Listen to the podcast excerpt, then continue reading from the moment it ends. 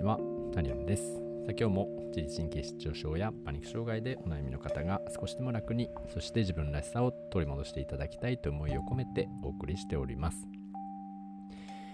今日のテーマはですね、えー、まあ、この間僕が読んだ、読み終わった本ですね、についての、まあ、レビューといいますか、あまあ、感想を少しね、話してみたいなと思っております。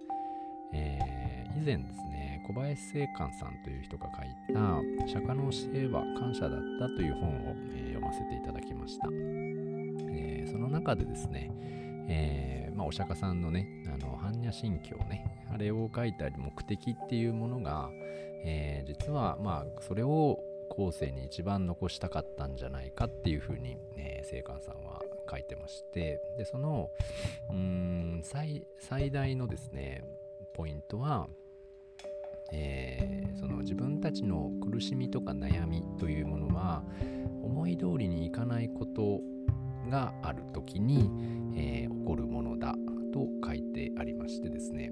でその思い通りになりならないものを思い通りにしたいとかコントロールしたいとかそういうふうな思いを持っているがゆえに苦しむんだということが、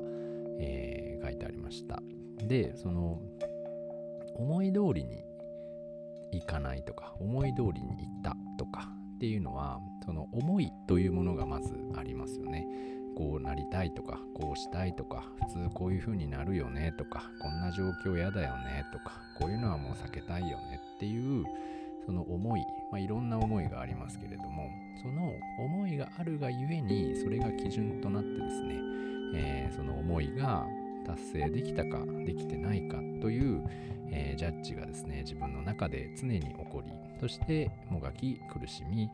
そしてまあ達成した時の喜びというものは何かこう満足ではなくてちょっと快楽に近いようなねなんかこう脳汁が溢れ出るみたいな ああいう感じに、えー、なっているだけだよ。でもその本質は悩みでありまたね、えー、苦労するっていうことが書いてあり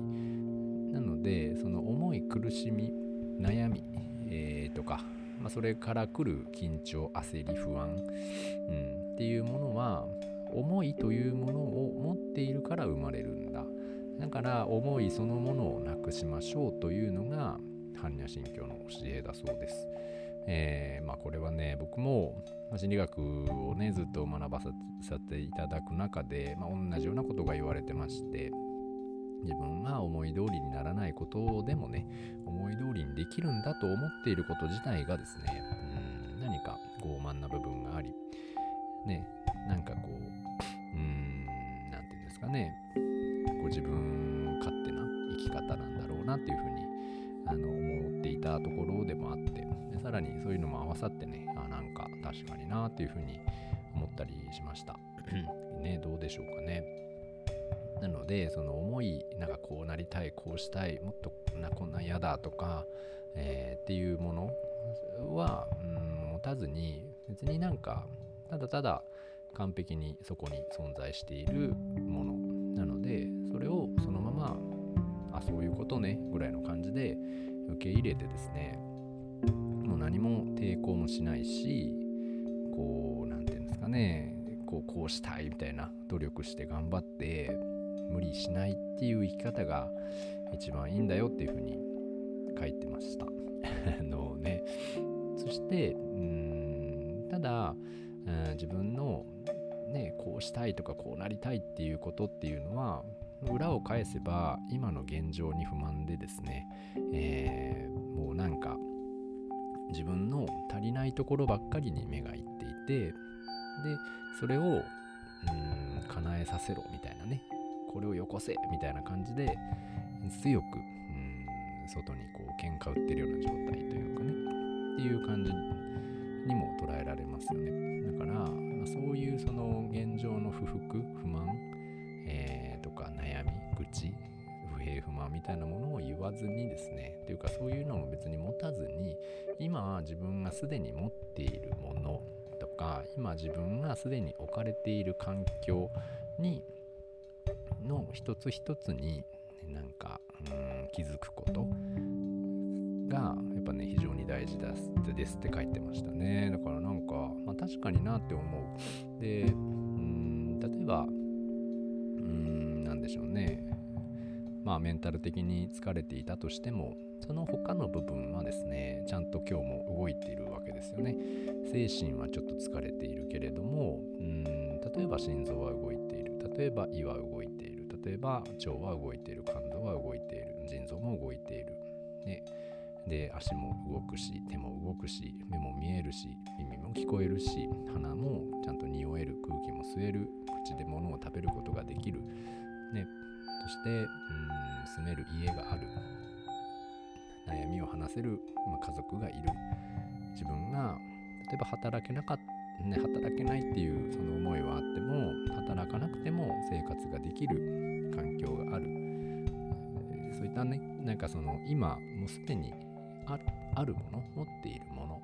に対してあなたは一度でも感謝をしたことがありますか？とあの小林さんは聖寛さんはですね書いておられましてああまあ確かにななんてね思ったりしたところであります。だからまあなんか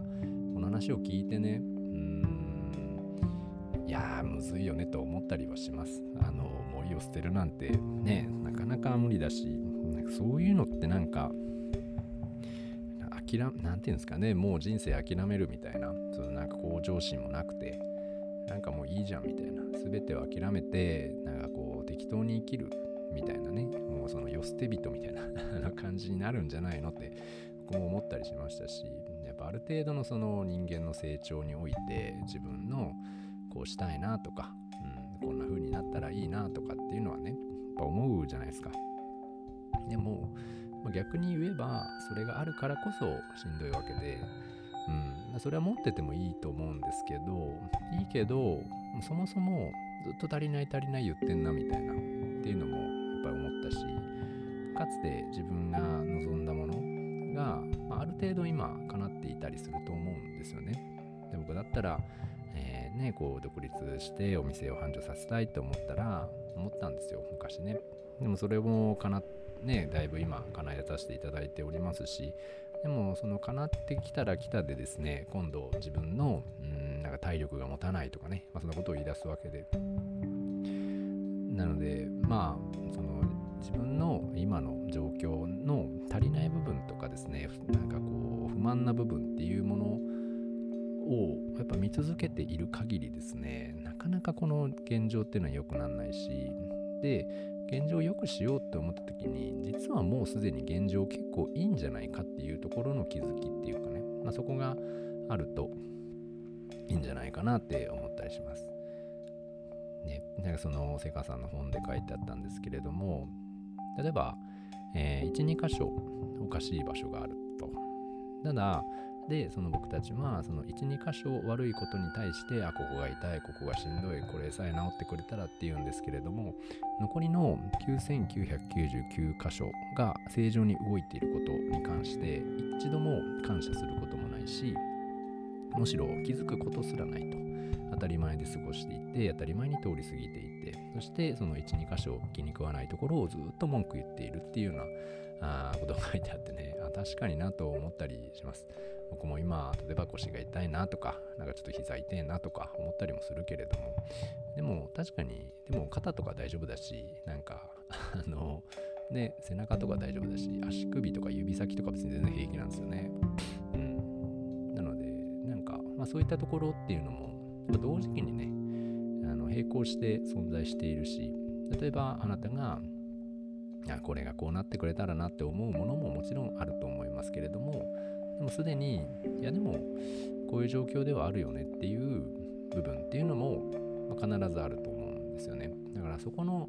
えー、今あるもの今置かれてる自分の状況だったり、うん、っていうものにね、まあ、一度こう目を向けてみて感謝してみて、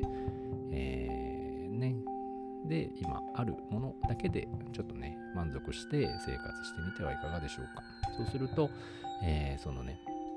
やっぱり人って楽しい人のところに集まりますので自分がああ今幸せですとかああ今満たされてるよとか楽しいよこんなことがあってこんな楽しいことがあってなんて言ってる人のもとにはですねやっぱりまたね人とかうんチャンスとか健康とかも巡ってくると思いますしたくさん笑っていると免疫力も上がってねいろんな病気も治っていくと思います。ね、代わりに、いや、これが足んない、これが足んない、もっとこうして、ああしてとか、もっと分かって、私のことをな、こんな辛いのにってずっと言ってる人のもとにはですね、まあ、なかなか人はね、集まってこないんじゃないかなと思ったりもするし、まあ、それも聖火さんも書いてあって、ね、もう問題だ、問題だ、悩みだ、悩みだって言ってる人のところにはですね、あんまり行きたくないという、だから、やっぱ自分から遠ざけるような、ことをね、言ってきたりっていうのをするんですみたいなのが書いてあってまあ僕もそれも確かにななんて思ったりしたので。ねまあよければ。えー、まあ一回ねちょっとね自分がまだあるものすでにあるものすでに持っているものっていうものを、えー、10個とか20個とか30個とかま50個100個でもいいと思いますが、えー、上げてみてはいかがでしょうか。僕もね最近結構やってみたりしています。意外といいです。確かに足りない部分ね、自分が足りないなと思っている部分もあるけれども実はうんそんなことないんじゃないっていうその足りなさすらもなんか今の現状をちゃんと把握できてないからゆえに生まれてくるものなのかなって思ったり、えー、したりしますなので、えー、まあ、よければねやってみてくださいはいまたこんなねなんか本読んでいい話あったらまたシェアしたいなと思いますので、よければまた聞いていただければと思います。それでは今日はこの辺にしたいと思います。失礼します。